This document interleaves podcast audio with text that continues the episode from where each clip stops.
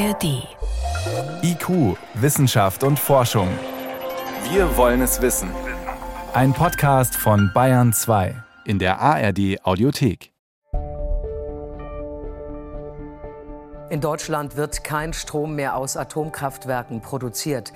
Die drei letzten Meiler sind gestern Abend wie geplant vom Netz gegangen. Das meldet die Tagesschau am 16. April 2023.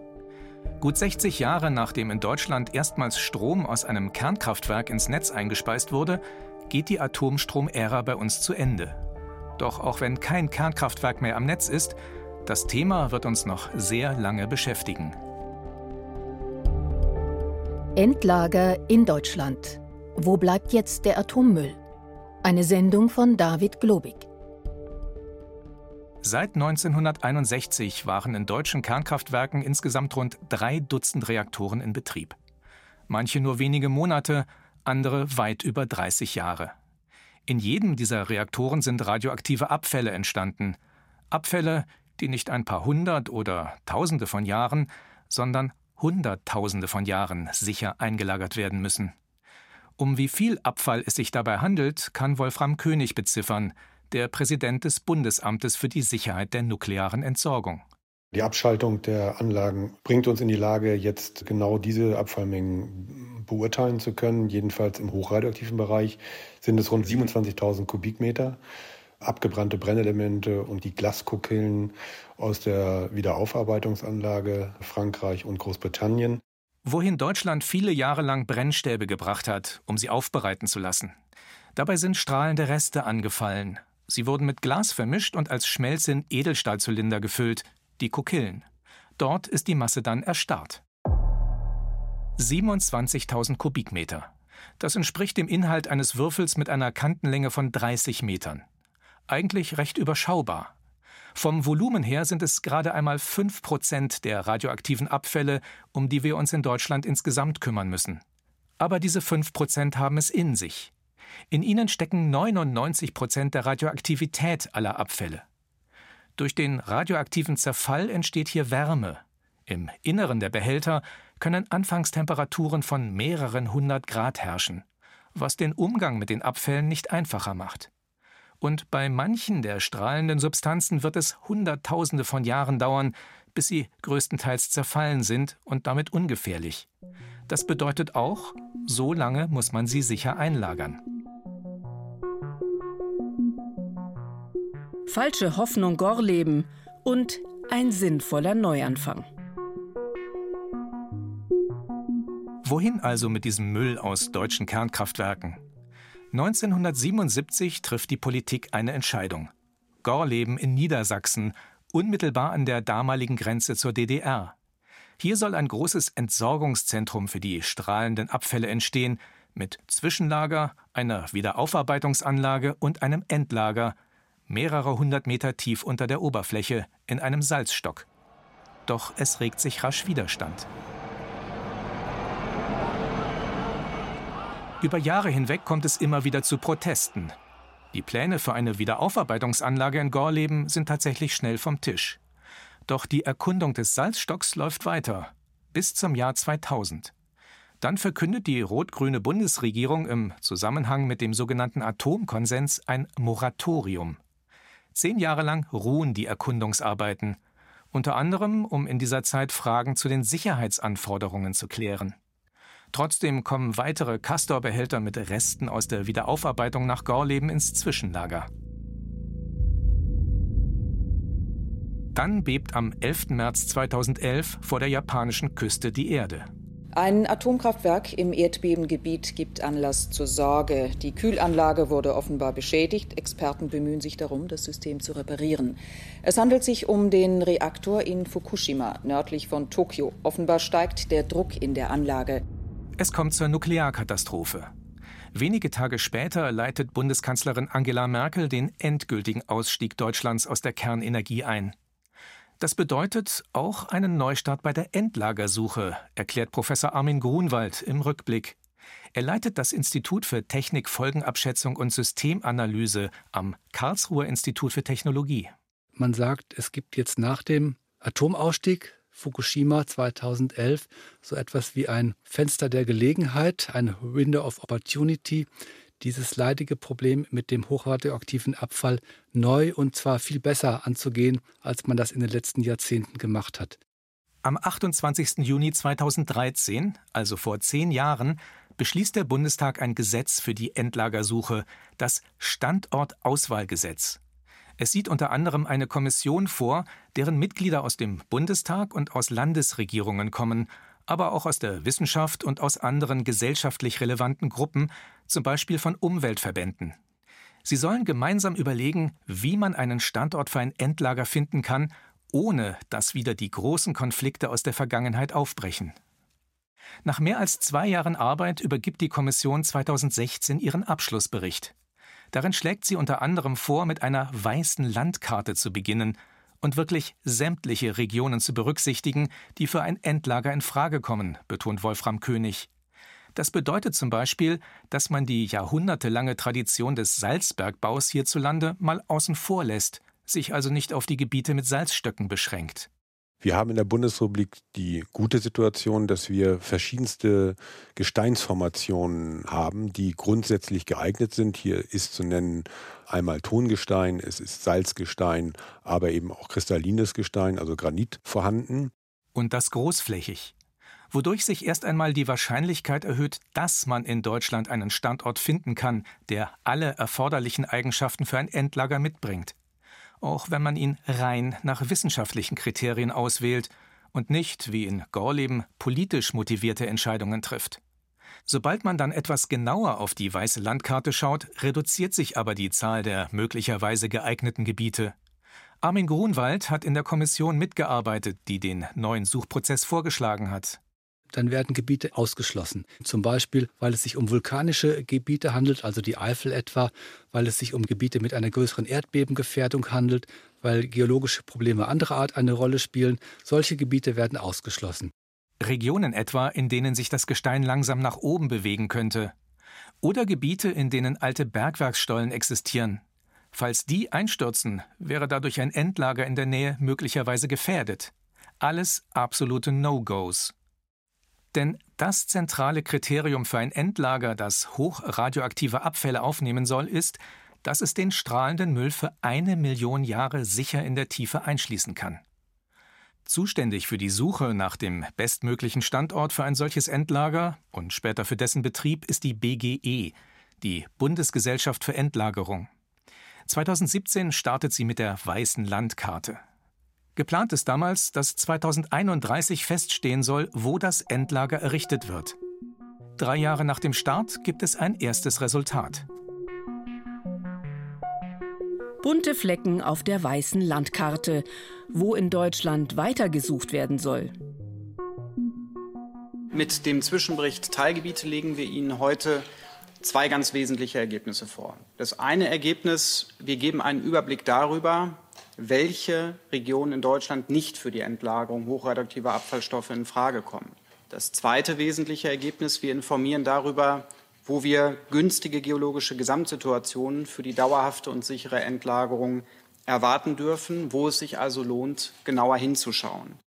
28. September 2020. Steffen Karnitz von der Bundesgesellschaft für Endlagerung präsentiert der Bundespressekonferenz einen Zwischenbericht. Es ist der erste wichtige Schritt während der Endlagersuche. Die BGE legt an diesem Tag eine Deutschlandkarte vor, auf der große Flächen bunt eingefärbt sind. Jede Farbe steht für ein Wirtsgestein, das, zumindest theoretisch, hochradioaktive Abfälle sicher einschließen kann. Die Auswertung des geologischen Untergrundes in Deutschland haben wir anhand von vorhandenen geologischen Daten gemacht. Diese Daten stammen aus der Rohstoffgewinnindustrie insbesondere, sind teilweise mehrere Jahrzehnte alt. Wir haben in den letzten drei Jahren über eine Million Datensätze ausgewertet, systematisch und nach gleichen Maßstäben für jeden Teil von Deutschland. Auf diese Weise haben die Expertinnen und Experten über 180 Gebiete unterschiedlicher Größe identifiziert, die sämtliche Mindestanforderungen erfüllen und bei denen kein Kriterium vorliegt, das sie von vornherein ausschließt. An diese Vorauswahl hat die Bundesgesellschaft für Endlagerung dann noch einmal weitere Kriterien angelegt. Zum Beispiel, wie gut die Gebirgsschicht, die über einem möglichen Endlagergestein liegt, Grundwasser zurückhalten kann. Dadurch hat sich die Anzahl der geeigneten Gebiete deutlich verringert. Auf Basis dieser Daten haben wir 90 Teilgebiete ermittelt, davon neun im Tongestein, sieben im kristallinen Wirtsgestein und 74 Teilgebiete im Steinsalz. Insgesamt bedecken sie eine Fläche von 54 Prozent der Bundesrepublik. Also mehr als die Hälfte des Landes. Diese erste Auswahl dürfte immer noch groß genug sein, um einen geeigneten Standort zu finden. Auf der anderen Seite ist sie vielleicht sogar zu groß. Statt mit einigen wenigen Bereichen auf der Landkarte muss sich die BGE nämlich immer noch mit zig Gebieten beschäftigen. Um die Auswahl erst einmal auf eine Zahl zu reduzieren, die für die folgenden Phasen der Standortsuche sinnvoll ist und handhabbar. Denn als nächstes will man mehr über die ganz konkreten Eigenschaften der Teilgebiete erfahren. Dafür braucht es Untersuchungen vor Ort, dafür braucht es Bohrungen, dafür braucht es Seismik, die dazu dient, den geologischen Körper zu identifizieren und dadurch besser zu beschreiben. Solche aufwendigen Analysen kann man vielleicht bei fünf, sechs oder ein paar mehr Teilgebieten machen, aber sicher nicht bei einigen Dutzend. Deshalb werden für die 90 Teilgebiete nun zum Beispiel vorläufige Sicherheitsuntersuchungen durchgeführt, um einige Gebiete auszusortieren. Anschließend soll die Sicherheit der verbliebenen Gebiete verglichen werden. Eventuell auch ihre Lage. Wie weit sind sie etwa von Wohn- oder Naturschutzgebieten entfernt? Das braucht allerdings Zeit. Dass immer noch mehr als die Hälfte Deutschlands für einen Standort in Frage kommt, sorgt auch für ein weiteres Problem. Im Gegensatz zur Entscheidung für Gorleben ist diesmal vorgesehen, dass Bürgerinnen und Bürger in alle Phasen des Prozesses eingebunden werden.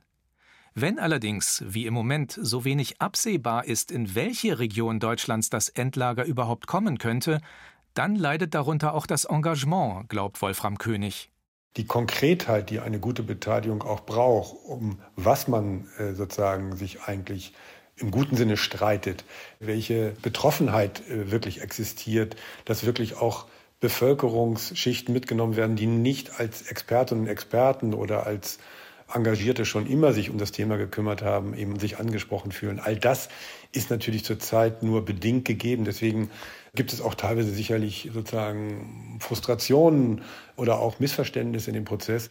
Während die Endlagersuche bei uns noch in der ersten Phase steckt, sind andere Länder schon deutlich weiter. Darunter die Schweiz. Auswahl abgeschlossen, wo die Eidgenossen ihr Atommüllendlager errichten wollen. Die Schweiz setzt, wie es auch Deutschland getan hat, seit den 60er Jahren auf Kernkraftwerke. Zurzeit sind noch vier Reaktorblöcke in Betrieb. Die Menge hochradioaktiver Abfälle, die sich bis zum Ende der Laufzeit der Reaktoren insgesamt angesammelt haben wird, liegt bei 1500 Kubikmetern. Nur ein Bruchteil unseres Atommülls, aber auch dafür braucht man ein sicheres Endlager. Seit 2022 wissen die Schweizer, wohin es wahrscheinlich kommt nach nördlich Lägern, nur ein paar Kilometer von Zürich entfernt, unmittelbar an der Grenze zu Baden-Württemberg. Was diesen Standort für ein Endlager prädestiniert, ist sogenannter Opalinus-Ton, den man dort in der Tiefe findet. Man darf sich darunter allerdings keinen Ton wie beim Töpfern vorstellen, sagt Klaus-Jürgen Röhlich. Er ist Professor für Endlagersysteme an der TU Clausthal. Also es ist ein Tonstein, ein verfestigter Ton, sagen wir auch. Also Tone kommen in sehr unterschiedlicher Weise vor in verschiedenen Gegenden. Zum einen sind diese Tonsteine hm, praktisch fast wasserundurchlässig, da bewegt sich fast nichts. Und zum anderen, wenn sich dann doch Schadstoffe in Bewegung setzen sollten, dann hat dieser Opalinuston auch noch chemische Eigenschaften, die günstig sind für die Endlagerung. Das heißt also, dass sich Schadstoffteilchen nicht so sehr im Wasser bewegen, sondern einem Ton selber anlagern und da kleben bleiben. Was bedeutet, sollten aus einem defekten Behälter radioaktive Substanzen austreten, dann würde der Ton, davon gehen die Wissenschaftler jedenfalls aus, dafür sorgen, dass sich diese Substanzen nicht in der Gesteinsschicht ausbreiten können. Und er würde verhindern, dass sie vielleicht sogar aus dem Endlager raus ins Grundwasser wandern. Die Entscheidung für einen Standort bedeutet aber nicht, dass dort sofort mit dem Bau eines Endlagers begonnen werden kann. Die Region nördlich Lägern ist bislang nur ein Vorschlag, und zwar ein Vorschlag der NAGRA, der Nationalen Genossenschaft für die Lagerung radioaktiver Abfälle. Das nächste ist so eine Art Antragstellung, ein sogenanntes Rahmenbewilligungsgesuch. Das wird dann von der Behörde geprüft und muss letzten Endes also einen Genehmigungsprozess durchlaufen, der dann in den nächsten Jahren auch noch den Bundesrat, das ist die Schweizer Regierung, nicht zu verwechseln mit unserem Bundesrat, involviert. Und es gibt am Ende auch noch ein sogenanntes fakultatives Referendum. Fakultativ heißt, es muss nicht sein, aber wenn entsprechende Beantragung vorliegt, kann auch noch eine Volksabstimmung stattfinden dazu. Heißt, der Standort könnte theoretisch auch noch scheitern. Wenn aber alles glatt läuft und es keine Verzögerungen gibt, hätte die Schweiz die Chance, schon um 2031 mit den ersten unterirdischen Arbeiten zu beginnen. Doch warum sind die Eidgenossen so viel schneller bei der Standortsuche als wir? Ein Grund, sie haben früher angefangen. Die Schweiz hat schon 2008 mit einer weißen Landkarte losgelegt. Wir sind erst 2017 gestartet. Und es gibt in der Schweiz nicht so viele unterschiedliche Gesteinsarten, die für ein Endlager geeignet sind. Zum Beispiel existieren dort keine Salzstöcke wie in Norddeutschland. Und kristalline Gesteine wie etwa Granit sind im Bereich der Alpen oft brüchig und zerklüftet und damit ungeeignet. Bleibt ausschließlich Tongestein, das man wiederum in der Schweiz nur im Norden findet. Dadurch wird die Sache deutlich einfacher. Doch andere Staaten sind sogar noch weiter als die Schweiz. Es gibt drei Länder in Europa, wo wir davon ausgehen, dass äh, Endlager für hochradioaktive Abfälle in diesem Jahrzehnt in Betrieb gehen werden. In Finnland wird bereits gebaut. In Schweden ist man kurz davor und in Frankreich äh, vielleicht noch einen Schritt dahinter. Und Deutschland scheint da ziemlich abgehängt, was eben auch an der schieren Menge von potenziellen Standorten liegt. In Deutschland sind im Moment noch 54 Prozent der Fläche im Rennen als Kandidaten oder als möglich. Und Sie können sich vorstellen, dass diese Eingrenzung dieser 54 Prozent auf einen Standort eine Riesenaufgabe ist. Die sich wohl tatsächlich nicht bis zum ursprünglich anvisierten Termin 2031 schaffen lässt. Davon geht inzwischen auch die Bundesgesellschaft für Endlagerung aus. Verspätung mit Folgen, was die Verzögerung bei der Endlagersuche bedeutet. Herbst 2022. Die BGE, die die Suche nach einem Endlagerstandort in Deutschland betreibt, wartet mit einer Hiobsbotschaft auf. Sie schätzt, dass es erst irgendwann zwischen 2046 und 2068 soweit sein dürfte, dass überhaupt der Standort für ein Endlager feststeht. Im ungünstigsten Fall wäre das also 37 Jahre nach dem Termin, der im Standortauswahlgesetz einmal angestrebt war, nämlich 2031. Und dann müssen noch Schächte und Stollen angelegt und unterirdisch alles ausgebaut werden, bevor man die hochradioaktiven Abfälle einlagern kann. Diese langen Zeiträume bereiten Wolfram König, dem Präsidenten des Bundesamts für die Sicherheit der nuklearen Entsorgung, Kopfzerbrechen. Durch die Tatsache, dass jetzt vom Unternehmen mehrere Jahre noch in Aussicht gestellt wurden, bis eine entsprechende Standortbenennung überhaupt äh, möglich ist, gibt es auch Rückwirkungen auf den Beteiligungsprozess natürlich. Wir alle standen in den Startlöchern, sowohl behördlicherseits wie aber auch natürlich von den Gremien her, die sich damit beschäftigen. Und plötzlich ja, sind sie ausgebremst worden durch diese neue Erkenntnis. Ähm, das hat natürlich auch entsprechende negative Auswirkungen auf Beteiligungsmöglichkeiten. Einerseits, weil es noch lange dauern dürfte, bis die Standortsuche so konkret wird, dass mehr Leute bereit sind, sich zu engagieren. Andererseits, weil es im ungünstigsten Fall so gut wie unmöglich sein wird, sich durchgängig zu beteiligen bis zum Abschluss der Standortsuche. Das hieße nämlich bei manchen Beteiligungsformaten, dass man über Jahrzehnte dabei bleiben müsste. Im Zweifelsfall käme die Aufgabe dann auf die nächste Generation zu. Damit genau das nicht passiert, sei es wichtig, den Suchprozess zu beschleunigen, meint Wolfram König. Wir haben jetzt die Verantwortung, auch Generationsgerechtigkeit herzustellen und nicht die Augen davor zu verschließen und sagen, mal andere sollen sich mal um diese Dinge kümmern. Wir haben davon profitiert von der Stromerzeugung, aber die Abfälle sollen mal andere dann letztendlich behandeln oder entsorgen. Nach Wolfram Königs Ansicht bestehe also auch eine moralische Verpflichtung. Wir können es deshalb nicht einfach so hinnehmen, dass es länger dauern soll.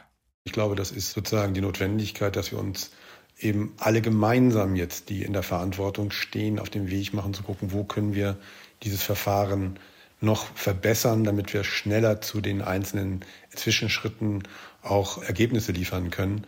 um dann doch schon in absehbarer Zeit die nächsten Phasen der Endlagersuche abzuschließen. Sich dem ursprünglichen Zeitplan wieder anzunähern, das wäre auch aus einem anderen Grund sinnvoll. Seit Jahren stehen Hunderte von Castor-Behältern mit hochradioaktivem Inhalt in oberirdischen Zwischenlagern. Die meisten davon befinden sich unmittelbar bei den Kernkraftwerken.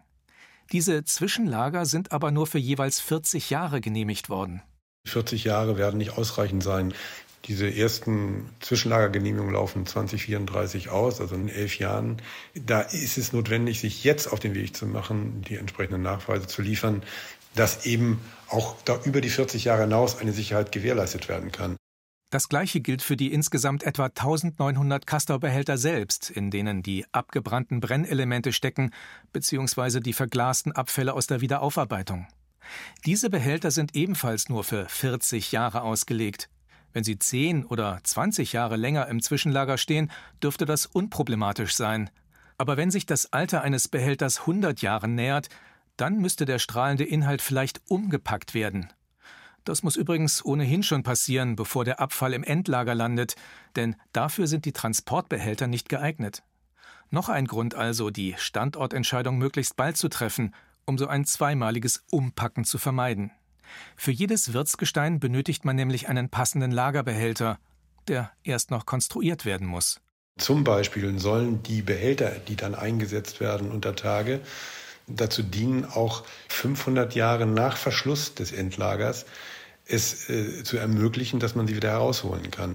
Etwa dann, wenn es Probleme mit dem Endlager gibt. Oder falls in dieser Zeit neue Methoden entwickelt werden, um den radioaktiven Abfall doch noch in irgendeiner Form zu nutzen, beziehungsweise um seine Gefährlichkeit zu reduzieren. Sprich, die Behälter müssen in dieser Zeit die Bedingungen im Lager unbeschädigt überstehen. Sie müssen gut handhabbar sein und sie dürfen umgekehrt das Gestein, in dem sie liegen, nicht schädigen. Tongestein darf zum Beispiel nicht zu heiß werden, weil es dann seine günstigen Eigenschaften verlieren kann.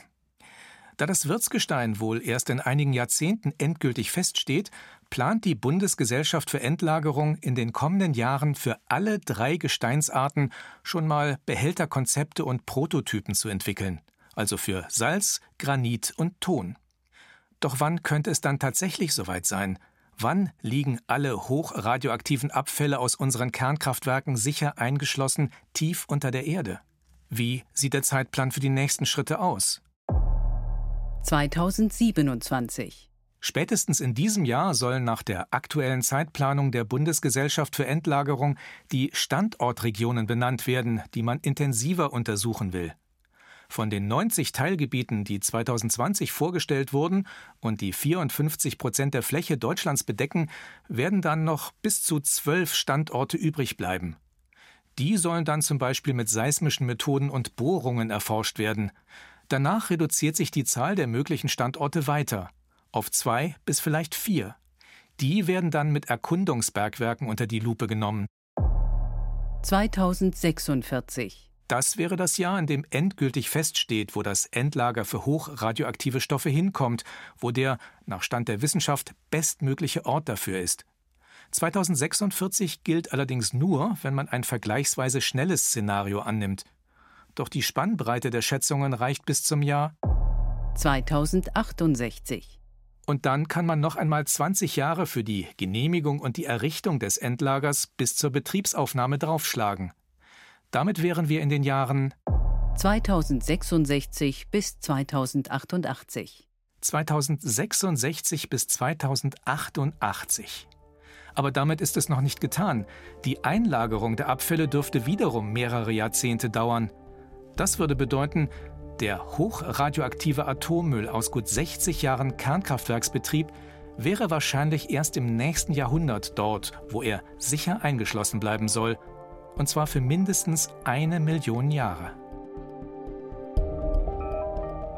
Sie hörten IQ, Wissenschaft und Forschung, heute mit dem Thema Endlager in Deutschland. Wo bleibt jetzt der Atommüll?